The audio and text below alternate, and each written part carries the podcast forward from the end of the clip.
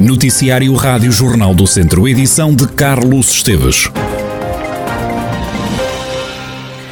Um trabalhador agrícola de 57 anos foi detido por suspeitas de fogo posto. O suspeito terá ateado um incêndio há uma semana, no dia 14 de julho, na localidade de Figueirosa, em Bordonhos, no Conselho de São Pedro do Sul.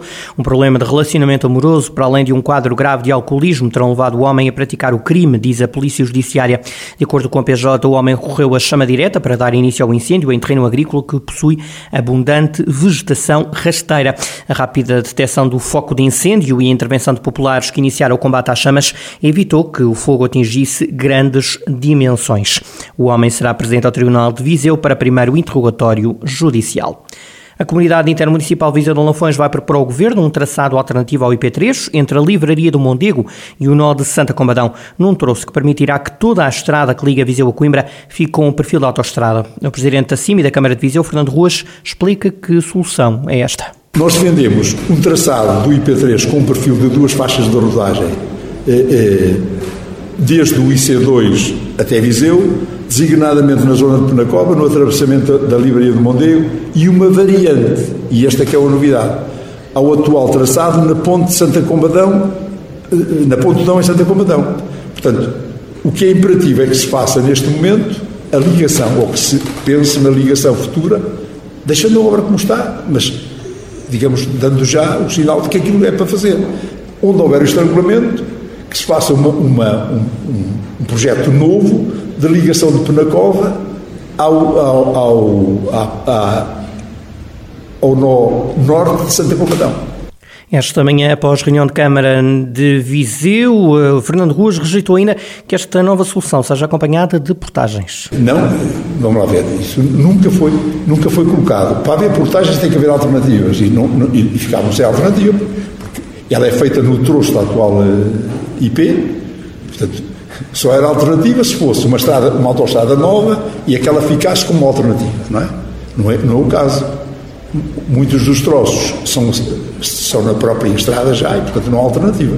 Ora, ainda na reunião do Executivo Municipal, Fernando Ruas foi questionado pelo vereador da oposição sobre a municipalização do antigo IP5. Fernando Ruas disse que a estrada está uma vergonha e avisou que não vai receber a via no estado em que ela se encontra. Já reuni até com o Vice-Presidente as investiduras de Portugal e não mostrou nenhuma vontade nem nenhum anseio da municipalização do IP5. Agora, há uma coisa que eu sei. Não vale a pena é arranjar desculpas de que está um processo de municipalização para deixar o IP5 naquele, naquele estado. Isso é que não. Isso é que não. Tratem lá daquilo bem, porque eh, a mim não me impingem nada que não esteja em condições. Portanto, nem é razão para isso. Não querem acelerar o processo de municipalização, que a Câmara aceitou, mas que eu vou rever. Vou rever. Vou reanalisar. Não aceito qualquer coisa. Eu não aceito que o Estado passe para nós aquilo que não quer.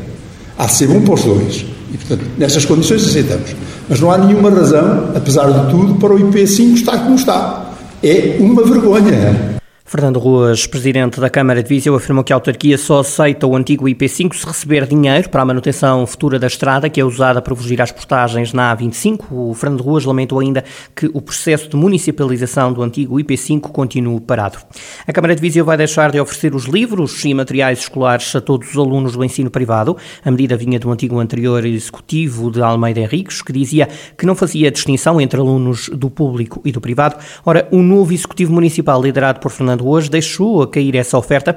Segundo o vereador da Educação, Pedro Ribeiro, por uma questão de igualdade, só alguns estudantes do privado terão livros e materiais gratuitos no próximo ano letivo. O que eh, já estava decidido para o público era o seguinte, e já foi aprovado em reunião anterior, era fornecer os livros de fichas, uma vez que os manuais escolares para o primeiro ciclo são fornecidos pelo Estado, uh, seria fornecer os livros de fichas, mas aos alunos mais necessitados ou às famílias mais necessitadas, nomeadamente escalão A, escalão B, famílias numerosas e alunos com necessidades especiais.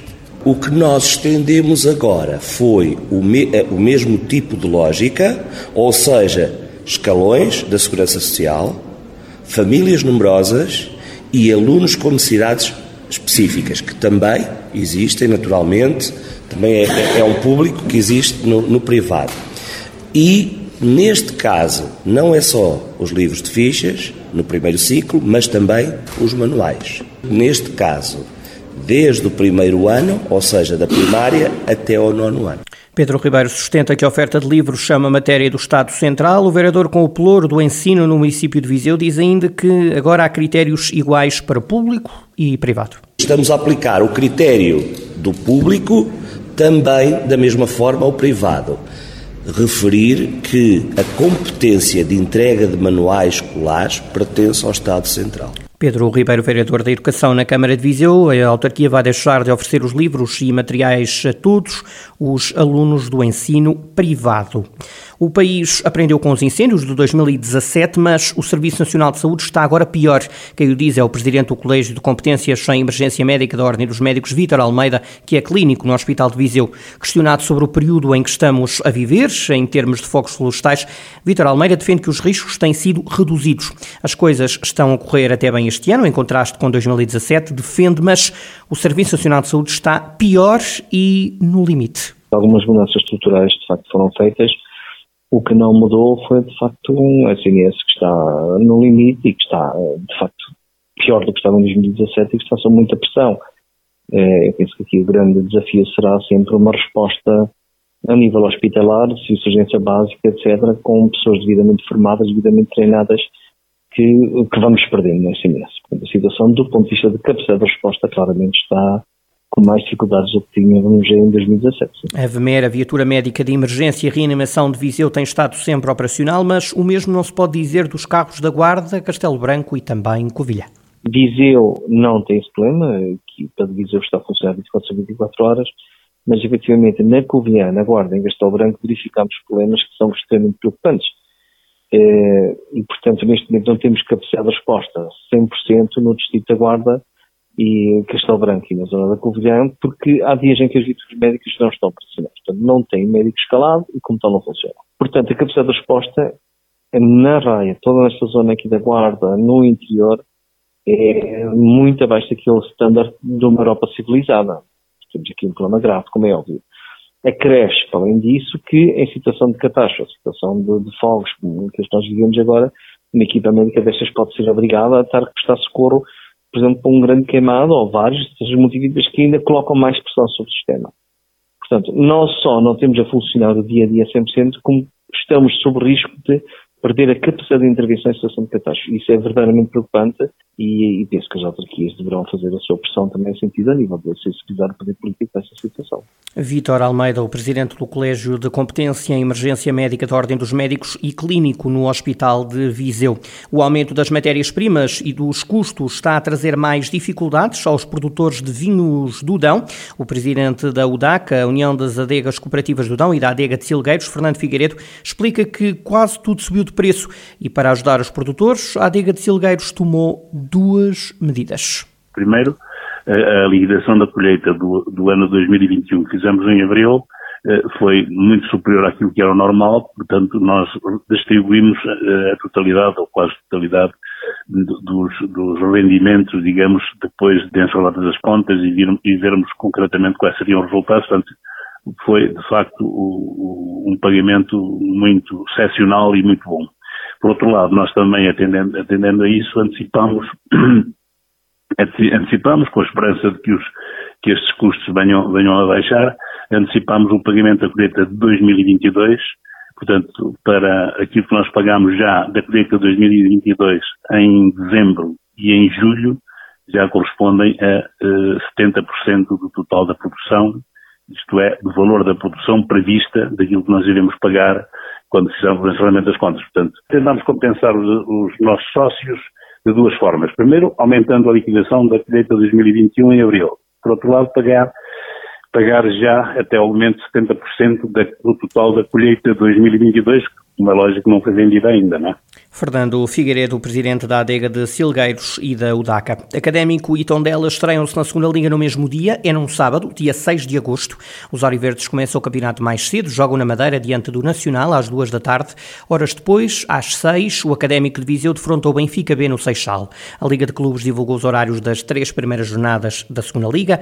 Na segunda ronda, o Tondela volta a entrar mais cedo do que o Académico. Os tondelenses abrem a segunda jornada contra o Benfica B na sexta-feira, dia 12 de agosto, às seis da tarde. O Académico entra em campo para a segunda jornada no domingo, às 11 da manhã, diante do Moreirense, naquele que será o primeiro jogo em casa do Académico. Na terceira jornada, o Tondela joga de novo em casa, o jogo agendado para sexta-feira, dia 19 de agosto, às 6 da tarde. O Académico entra em campo no sábado, dia 20, diante do Farense, em Faro. A segunda liga vai então ser jogada por dois clubes do distrito de Viseu. No caso, o Académico é a décima participação seguida neste campeonato, quanto ao Tondela é um regresso à segunda divisão depois de sete épocas seguidas na primeira.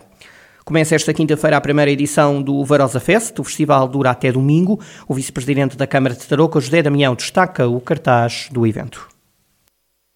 O Varosa o Varosa Fest é, como disse, é a primeira edição, é um festival de verão focado no público-alvo juventude. Durante estes quatro dias, desde quinta a domingo, os nossos jovens, não só do Conselho, mas de toda a região e até a nível nacional, já que temos bilhetes vendidos para quase todos os distritos do país, estarão em Tarouca para verem grupos como o Wet Gang, Ivandro, Ronnie Fuego, Talon e, e, obviamente, neste momento, aquilo que está a ser também um destaque muito grande, uh, Hybrid Theory com o o tributo a Linkin Park, já que foram considerados há cerca de um mês, mês e meio, como o melhor tributo do mundo a Linkin Park. Isto também está a criar aqui alguma eh, atração. Durante estes dias, os jovens vão poder acampar, vão poder assistir a estes concertos, mas também vão ter acesso a todas as valências que temos no nosso Parque Ribeirinho de Tarouca, no caso, as piscinas, as gaivotas no rio, o mini-golf e um conjunto de atividades que vão poder usufruir aqui por Tarouca e neste espaço maravilhoso. Por Tarouca vou passar nomes como Wet Bad Gang, Ivandro, Rony Fuego na primeira edição do Varosa Fest.